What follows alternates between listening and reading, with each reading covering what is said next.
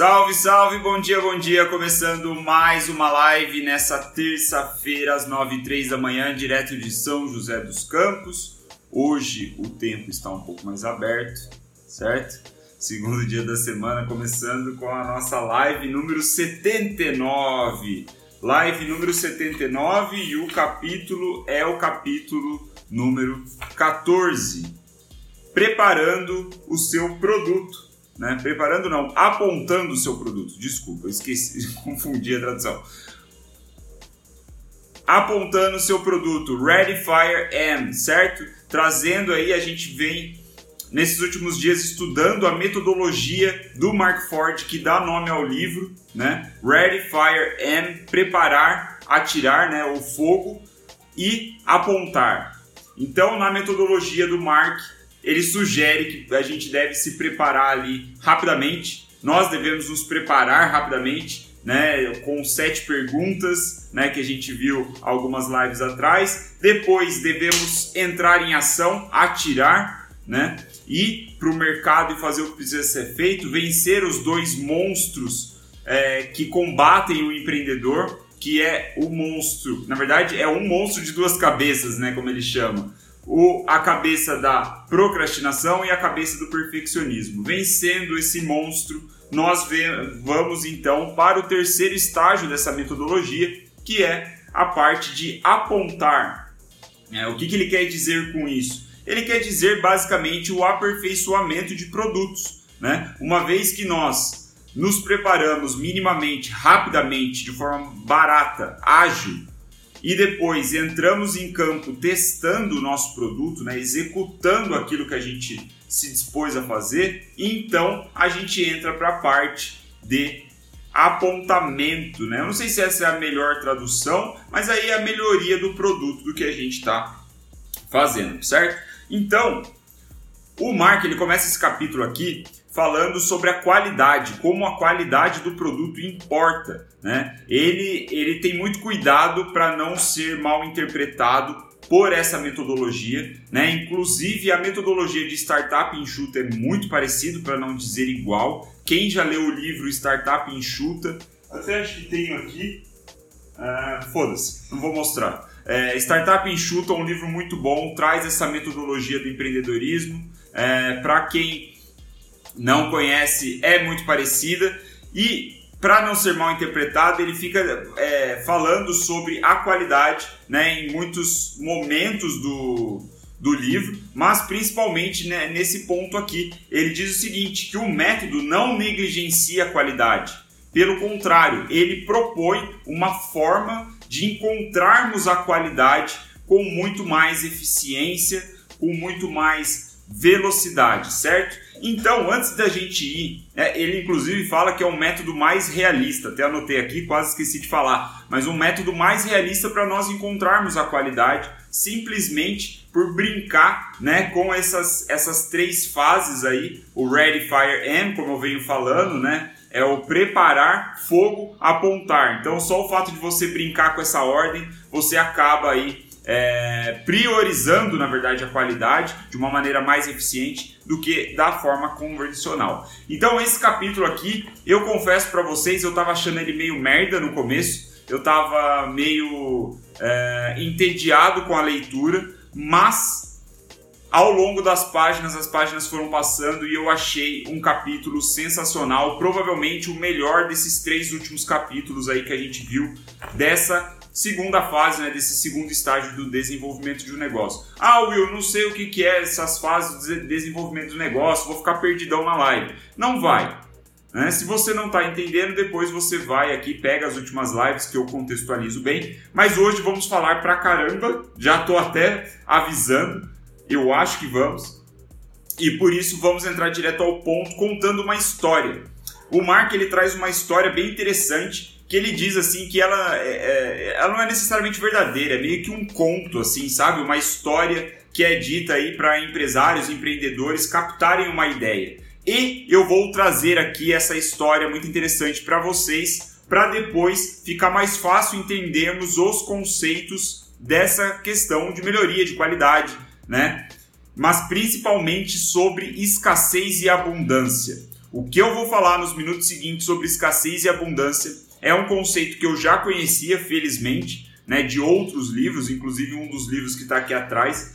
É... E eu acho que não só vai ajudar a sua mentalidade, a forma de você enxergar os seus projetos, os seus é, empreendimentos, seus negócios, mas principalmente vai te ajudar como pessoa. Pelo menos eu digo isso porque me ajudou como pessoa. Uma simples mudança aí de mindset, de visão de jogo, certo? Então, a história é a seguinte, ele conta a história de uma empresa que vendia doces de chocolate. Essa empresa era líder do mercado né, nessa, nessa linha de doce, né, do doce de chocolate. Eles vendiam 10 mil unidades desse, ou melhor, 10 milhões de unidades desse doce todos os anos. Aí o que aconteceu? O CEO, o presidente, o fundador da empresa faleceu. De velhinho já, uma empresa tradicional, o dono faleceu. O que, que o corpo executivo ali, o conselho administrativo fez? Contratou um novo CEO, mais novo, né, jovem, com energia, com um mindset diferente, ali um, um, um, um uma prática diferente para renovar ali os ânimos da, da empresa e tudo mais. E esse CEO entrou e aí o que, que ele fez? Ele começou a analisar né, o, a, os principais insumos, os principais ingredientes que compunham a receita desse doce aí que era um best-seller, né, que vendia 10 milhões de unidades por ano. E aí, analisando, ele é, chegou a, a, uma reunião com os líderes, a, a engenharia, os, os engenheiros líderes da produção, né?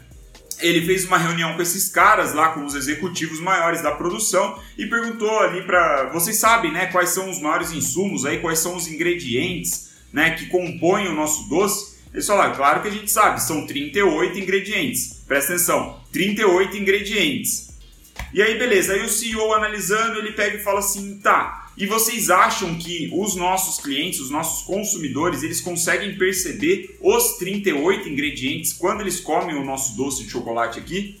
Aí eles falaram: não, a gente acha que não, os 38 ingredientes eu acho que é pouco provável que eles consigam perceber tudo. E aí o CEO ficou pensando ele falou assim: tá, esse ingrediente aqui, o ingrediente 16, é um dos que mais. É, um dos mais caros. É, e se a gente eliminasse esse ingrediente da nossa receita, vocês acham que os consumidores perceberiam? Né? A gente tem 38, se a gente tirar um ingrediente 16, eles vão perceber? Aí os engenheiros pensaram e falaram: não, acho que não. Aí o CEO, muito inteligente, ele fez as contas e falou: olha, se a gente eliminar o ingrediente 16 da nossa receita, a gente vai ter uma economia aqui de 3 milhões e meio de dólares no ano. E se conseguirmos fazer essa eliminação do, do ingrediente da receita com sucesso, eu vou bonificar vocês, aqui meus engenheiros, né, parceiros que estão me ajudando nesse processo, com 10% do valor dessa economia. Porra, os caras ficaram malucos, eles falaram que da hora, né? Vamos aí, vamos fazer esse negócio acontecer. Mas o CEO, muito preocupado né, e esperto, ele falou: olha, a gente vai continuar priorizando a qualidade do produto. Né? Eu não quero que os nossos consumidores percebam uma diminuição da qualidade. Né? Eu não quero que eles percebam que estamos vendendo um produto diferente. Eu simplesmente quero otimizar né, os nossos gastos e trazer mais dinheiro para a empresa, né? aumentar os nossos lucros com a redução de custo. Beleza? Então, Aí o que, que eles, o que, que o CEO propôs? Olha, vocês vão fazer um grupo de teste, né? Vocês vão pegar um, um grupo aí de consumidores do nosso, do nosso doce de chocolate e vão apresentar para eles, fazer uma comparação ali e ver se eles percebem alguma diferença. Se eles não perceberem, ótimo, a gente muda é, toda a nossa linha de produção e passa a vender o novo produto com 37 ingredientes agora e não 38, né? A gente tira o ingrediente 16. Beleza, certo? Todo mundo entendendo até agora, captando a história. Quem tiver acompanhando, deixa o seu like aí, dá uma joinha só para eu ver se o flow tá bom, se tá claro, porque é muito importante a gente entender a linha de raciocínio, que vai fazer sentido no final da live com a explicação do conceito. Então, captando, tem um delayzinho aqui entre eu falar e vocês ouvirem, mas maravilha. Fechou, legal. Então, aí beleza. Aí o que, aconteceu? Os engenheiros foram lá para a linha de produção, fizeram o que tinha que fazer e a conclusão foi: porra, ninguém percebeu a, a redução, a eliminação de um ingrediente. Maravilha, conseguimos economizar 3 milhões e meio de dólares por ano. Todo mundo bateu palmo pro CEO novo, né? Os acionistas, a mídia. Porra, que foda que o cara fez, não sei o que, papapá. O que, que o CEO pensou? Vou investigar o outro, um outro ingrediente para ser eliminado da receita, né? Potencialmente é, o, os nossos consumidores não vão perceber né, que a gente tirou esse ingrediente da receita e adivinhe só, mais uma economia, mais lucro para a empresa. E assim foi. Sucessivamente, durante um ano, eles reduziram 19 ingredientes dos 38 originais. Beleza? Então, chegou o momento, como você deve estar esperando, que vai dar merda, né? E deu merda depois de um ano. Com 19 ingredientes a menos, as vendas começaram a cair o produto que já era o número um do mercado, ele foi parar para o décimo primeiro do mercado. Ele era, passou a ser o décimo primeiro mais vendido. As vendas caíram, os acionistas ficaram putos, né? a mídia começou a cair em cima da empresa, e aí, investigando, investigando, o CEO já não sabia mais o que poderia ser. Sentado na sala dele, ele estava comendo ali o doce, né? o doce de chocolate. E aí ele, com um pacote de doce de chocolate ali, o, sei lá, o, a embalagem do negócio, ele comendo e falou, cara, o doce é muito bom. Não pode ser a mudança de ingrediente. O, doce, o doce é muito gostoso. Até que ele percebeu que o doce que ele estava comendo era o doce clássico, o doce tradicional, o doce com os 38 ingredientes. Ele falou, caralho, tenho que provar como está hoje, né? Ele não tinha percebido que é, o doce tinha mudado porque a embalagem era a mesma. Aí ele foi e pegou o doce mais recente, né? A versão mais recente com 19, 19, 18, quanto eu tô falando? 19 ingredientes a menos, é, 19 ingredientes a menos. E aí ele experimentou o clássico e o com 19 ingredientes a menos, que era a versão mais atual, e ele falou: caralho, é muito diferente. É muito diferente um doce do outro. E qual, foram, qual foi o erro, então, né, que ele chegou à conclusão agora? O erro foi que eles sempre faziam uma comparação nesse grupo de teste com a versão anterior. Então, na primeira eliminação de ingrediente, beleza, a galera estava percebendo com 37 ingredientes, é, comparava 37 ingredientes com 38 ingredientes. Não conseguia perceber a diferença. Ótimo. Depois eles fizeram a comparação 36 ingredientes com 37. Não via diferença. Em nenhum teste, o grupo aí, o, o, grupo de foco, né? Eles não percebiam a diferença dos ingredientes, não percebiam a diferença do produto, porque a diferença era mínima, né? Mudava um ingrediente do outro. Mas quando você comparava o doce clássico tradicional com a nova versão com menos 19 ingredientes, faria aí completamente, né, mudava muito e era perceptível no paladar do consumidor e consequentemente fez com que as vendas da empresa caíram pra caralho, certo? Então, por que, que a gente está contando essa história? Por que, que o Mark nos apresenta essa história?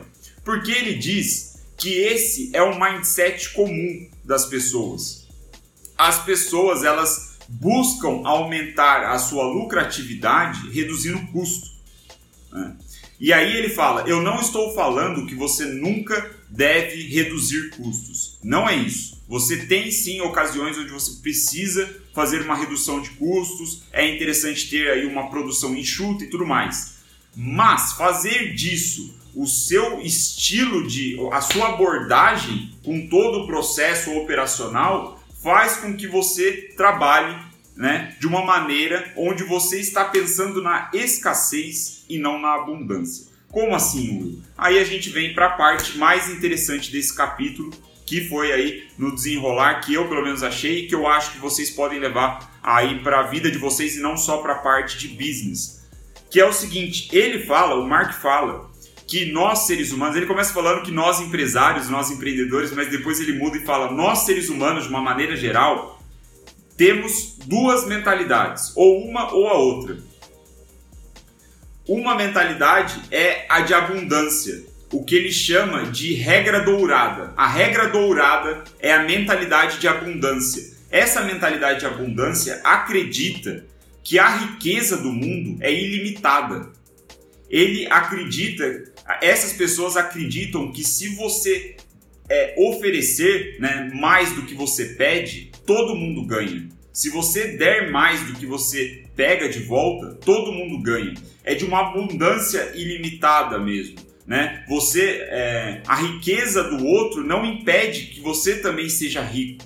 Né? Então você está pensando em, sempre em agregar valor, em aumentar, é como se você aumentasse, trazendo para o mundo dos negócios, é sempre olhando para aumento de receita, porque a receita sim pode ser ilimitada, os seus custos eles são limitados.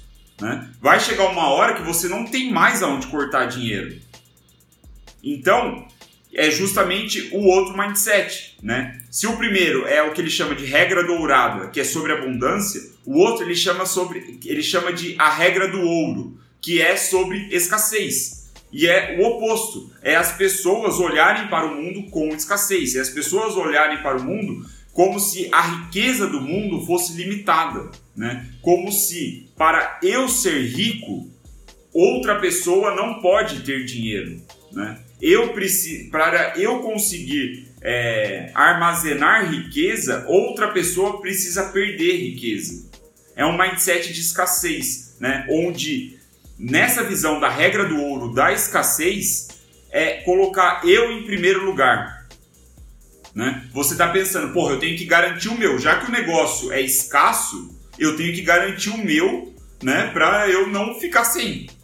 Esse é o mindset, é isso que pensa uma pessoa com um mindset da regra do ouro, da escassez. Agora, o regra dourada da abundância é nós em primeiro lugar. Por quê? Porque tem para todo mundo. Né? E quando você divide, quando você dá, né? quando a riqueza é ilimitada, é, você coloca nós em foco, nós em primeiro lugar. Então, para concluir, para fechar, para o mundo de negócios ficar mais palpável aqui na nossa mente, a regra dourada da abundância ela pode ser definida como trate seus clientes como você gostaria de ser tratado quando cliente. E a regra de ouro da escassez é quanto menos eu der para o meu cliente, mais vai sobrar para mim. Então, dá para a gente perceber claramente a diferença entre uma coisa e outra. A história do CEO ele é, ela é apresentada justamente porque ele tem um mindset de escassez. Ele estava pensando na empresa, é claro que ele se importava com a qualidade, mas ele se importava com a qualidade na percepção do cliente. Ele falava: porra, se eu conseguir tirar isso daqui sem o cliente perceber, vai sobrar mais para mim, vai sobrar mais para a gente, vai sobrar mais para os engenheiros aqui, executivos, que eu vou dividir o bônus e o caralho. É uma mentalidade de escassez. E aí a provocação do Mark é que Via de regra, a maioria das pessoas tem uma mentalidade de escassez, acha que a riqueza é limitada, acha que você precisa pegar o seu primeiro, né, garantir o seu e ignorar o outro. Quando na verdade pode ser contraintuitivo, mas quando você pensa no nós, né, quando você pensa em oferecer, em dar, ser generoso, principalmente aí com o seu cliente, naturalmente você está maximizando, otimizando o seu fluxo de caixa positivo ao longo dos anos. E eu vou dar um exemplo muito fácil ainda aproveitando aqui o ramo de alimentação, que é o Outback. Eu não sei se vocês já foram ao Outback, mas eles são, e para mim, assim que eu terminei de ler isso aqui, e eu estava tentando pensar um exemplo aqui para trazer para vocês que fosse palpável para nossa realidade, pensei no Outback quase imediatamente. Eu vejo que o Outback tem uma mentalidade de abundância e não de escassez, a começar pelo simples fato que eles te dão um pãozinho australiano ali, né? Quase que personalizado do restaurante, né? Uma receita própria do restaurante, um pãozinho australiano com uma manteiga de cortesia. Ele nem quer saber o que, você vai pedir. Ele você senta na mesa e ele já te traz o pão. Isso é uma mentalidade de abundância. Isso é você oferecer antes de esperar o que o cliente vai pedir. Faz sentido isso ou não? Vocês já foram no Outback, sabem do que eu estou falando? Não só no Outback, né? Tem infinitos outros restaurantes que dão ali um cover, né? Uma cesta de pães ali, um patezinho, uma manteiga perfumada, sei lá, o caralho a quatro, de graça. E aí você pode pensar, ah, beleza, mas o Outback é caro pra cacete, porra. O Outback cobra, sei lá, 10 reais num, num chopp de 300ml. Sim, mas você paga de bom grado, porque o cara te trata muito bem, velho. Ele ajoelha na sua frente para ouvir a porra do seu pedido. Você se sente um rei naquele lugar. Então esse é um mindset de abundância. Agora, quando você vai num restaurante e o filho da puta te cobra a rodela de limão para você colocar na sua Coca-Cola, o que, que você acha que o cara tá pensando? Escassez. Vai cobrar rodela de limão? Então essa é a diferença clara para mim que aí a gente pode extrapolar para todos os ramos de negócio, todos os setores, né? A gente pode extrapolar para a nossa vida, a forma como a gente age como profissional, como pessoa, enfim. Mas para concluir, né, a gente vê que essa terceira fase do método, o método de aperfeiçoamento, ele deve ser visto como um método, um processo de abundância. Inclusive, todo o livro dele é sobre isso. Né? Porque o, qual que é a sugestão aqui? Uma recapitulação rápida do Mark Ford. O que, que ele está sugerindo para a gente? Ele está sugerindo que a gente comece entregando o mínimo viável para oferecer esse benefício para o cliente. Certo? Ele dá um mínimo ali do, do, do produto que obviamente vai te dar lucro, né, para sustentar o seu crescimento, mas vai entregar o mínimo necessário para gerar o benefício para o cliente. Depois disso, você vai aumentando aos poucos. Você vai melhorando, aperfeiçoando num mindset de abundância que não necessariamente você precisa aumentar o seu preço. O preço do produto, pelo que eu entendi aqui, vai ser o mesmo. Ele até diz o seguinte: ele fala que é, é, tem um momento aqui, cadê? Deixa eu ver se eu acho. É, que é uma citação bem interessante, eu até grifei aqui. A ideia não é você produzir, né? Que tem um contexto, mas a ideia não é você produzir o melhor relógio por 39 reais. A ideia é você produzir o melhor relógio de 39 reais do mundo. Então, quando a gente vê essa perspectiva de melhoria, é isso. Você começou a vender o seu produto por R$ reais, você tenta manter ele a 39, mas vai melhorando ele aos poucos. Entrega o mínimo né, necessário e então vai melhorando, meio que surpreendendo o seu cliente, né? Na, claro que vai de contexto para contexto, mas você tenta ir melhorando ali, entregando mais para o seu cliente sem que ele tenha que desembolsar mais dinheiro. Então essa é a ideia. Enquanto que a maioria dos negócios e a maioria da, dos approaches que a gente vê por aí, ou pelo menos o senso comum, eu não sei se é a maioria, mas o senso comum com certeza, é você entregar aquele produto perfeitinho, que demorou, sei lá, um, dois, três anos para ser produzido, e então depois o que, que você faz? Você entra no mindset do CEO da história do, do doce de chocolate. Você começa a reduzir custo, reduzir custo, reduzir custo, escassez, escassez, escassez, escassez, para então aumentar o seu lucro.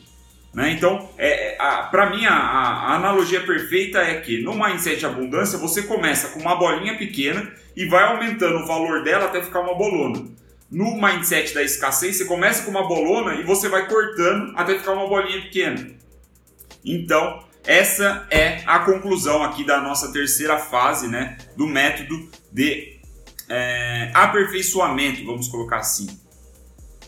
Ah, o Rod falou que a Apple fazia isso com novos celulares, diminuía o preço dos antigos e deixava o novo preço do anterior. Verdade. Verdade, a Apple fazia isso. Mindset de abundância, faz muito sentido. Legal, legal que está fazendo sentido. Então, para a gente concluir a live, deixa eu só ver aqui os comentários. O Rod falou. Ah lá. O Rod falou anteriormente que tem meta aqui de redução de 10% de custo e só tem piorado os nossos serviços. Então, é mais ou menos um pouco essa perspectiva que o, o Mark nos traz, certo? Então, para finalizar, uma frase muito foda para vocês que ficaram aqui até o final. Fico muito feliz com a atenção, com a audiência. A frase foda que eu anotei, que matou a pau para mim a finalização do capítulo é: se o seu produto não vender como você gostaria, não melhore. Isso é muito interessante. Você não deve melhorar um produto que não vende. Porque vender é a parte inicial do processo, certo? E é inclusive todo o roteiro que a gente vem seguindo nesse livro desde os primeiros capítulos. É a, a linha de raciocínio do Marx se mantém, é coesa, tem coerência. Né? Você não deve vender, você não deve melhorar, gastar com aperfeiçoamento de um produto que não vende. Se o produto não vende, aí eu vejo duas opções. Eu, William, tá? A minha interpretação sobre o que ele disse. A primeira é você aperfeiçoar a sua mensagem de vendas e não o seu produto. Esse num primeiro momento. Ou então, e aí é algo que aí o Mark que diz, não é uma interpretação minha, ele diz com essas palavras, você abandona o produto. Se o seu produto não está vendendo, não faz sentido você gastar recurso com o aperfeiçoamento de um produto que não vende. Até porque o aperfeiçoamento do produto vem através do feedback dos clientes. Eu não sei, a Débora mandou uma mensagem aqui, deixa eu ver. A questão da comparação não pode passar despercebida. Erramos quando fazemos investimento ou redução em cima do nosso melhor produto. O certo seria comparar com o produto do maior concorrente. Não sei se eu entendi exatamente. Perda de tempo. Não sei, mas assim, ó, o ponto é que é, e essa perspectiva da, da, de você ignorar a melhoria de um produto que não vende é muito interessante. E a gente pode trazer isso para outros estágios do nosso negócio que não seja na casa aqui do 1 a 10 milhões, como ele está sugerindo no contexto aqui dos capítulos. Né? Se o produto não vende, foda-se. Ou você muda, muda a mensagem de vendas ou você ignora o produto de vez e vai para outra ideia de produto. Tenta desenvolver outra ideia de produto. Então, é, aí ele fala: agora, se o seu produto vende, você deve melhorar ele constantemente, porque isso significa mais fluxo de caixa positivo no futuro. Né? Você fazer pequenos incrementos de melhoria, o que seria o oposto do, da história do CEO, certo? Porque o do CEO ele foi fazendo incrementos de redução, né? Nem sei se existe essa expressão incrementos de redução, mas ele foi reduzindo aos poucos o que era o produto original. A sugestão do Mark é que a gente faça o oposto. Uma vez que a gente tem ali o mínimo que já é, engaja os nossos clientes, já satisfaz o nosso cliente de alguma maneira, a gente vai surpreendendo e melhorando ao longo do tempo. E aí o que ele sugere é que a gente faça uma melhoria por vez, não muda completamente o seu produto, já que ele funciona, já que ele deixa os seus clientes satisfeitos, você vai fazendo pequenas melhorias e vai medindo o feedback. Né? E também um ponto muito interessante que eu grifei aqui e vale destacar para vocês é que fazer as melhorias no seu produto ao longo do tempo é, faz com que você mantenha um contato mais próximo com o seu cliente. Porque aí você tem meio que uma desculpa para interagir com ele, para mandar mensagem para ele. Né? Você pode falar, é, pô, fiz aqui uma mudança, o que, que você está achando? Né? O que, que você, você curtiu ou não? E esse contato mais próximo mantém um engajamento na sua comunidade, especialmente hoje, né, em épocas de rede social. Você fazer essas atualizações, essas melhorias constantes, mantém o seu relacionamento com os clientes mais próximos, consequentemente, o seu engajamento né, de comunidade aumenta e naturalmente o seu lucro vai aumentar. Enfim, você vai ter mais interações com o seu público.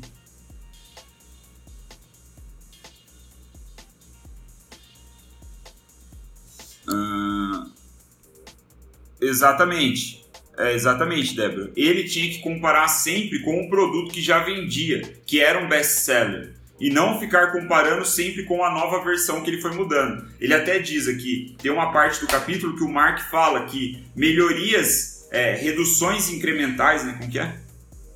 é?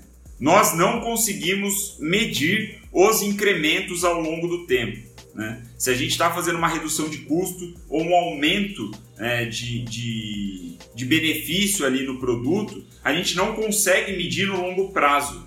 É muito difícil medir no longo prazo. E foi aí basicamente é, é, a gente condensou isso nessa história. Né? Fica difícil de medir porque você vai mudando incrementalmente o negócio e vai comparando sempre com o mais próximo, o que é, mexe na sua percepção, na sua análise.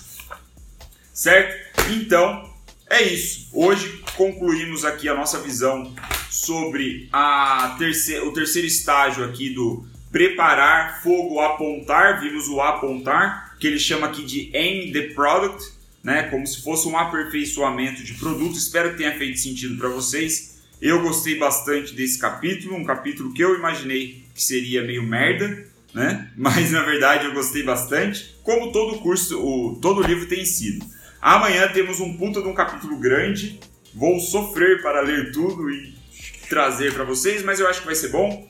Então é isso. Boa terça-feira para vocês, espero que tenha feito sentido. Se você tem curtido as lives, manda para algum amigo, convida eles a assistir essa, outras lives, também convido vocês a assistir. Ontem o querido Iagão aqui colocou é, a quarta temporada de lives no Spotify, tem já disponível também no YouTube. Se você não assistiu, assista lá. A quarta temporada a gente falou sobre disciplina, foi muito legal, né? Falar sobre disciplina com o Joko Winnie, que vê aqui o, o, o livro dele. E nessa quinta temporada, assim que a gente acabar a leitura do livro, eu solto nas outras redes. Perfeito? Então vamos que vamos, boa terça-feira para vocês, espero que tenha feito sentido e amanhã, quarta-feira, tamo aí de novo. Ai, mais uma live. Na live vai ser a live número 80, veja você. 80 dias em sequência. Até mais, galera. Falou!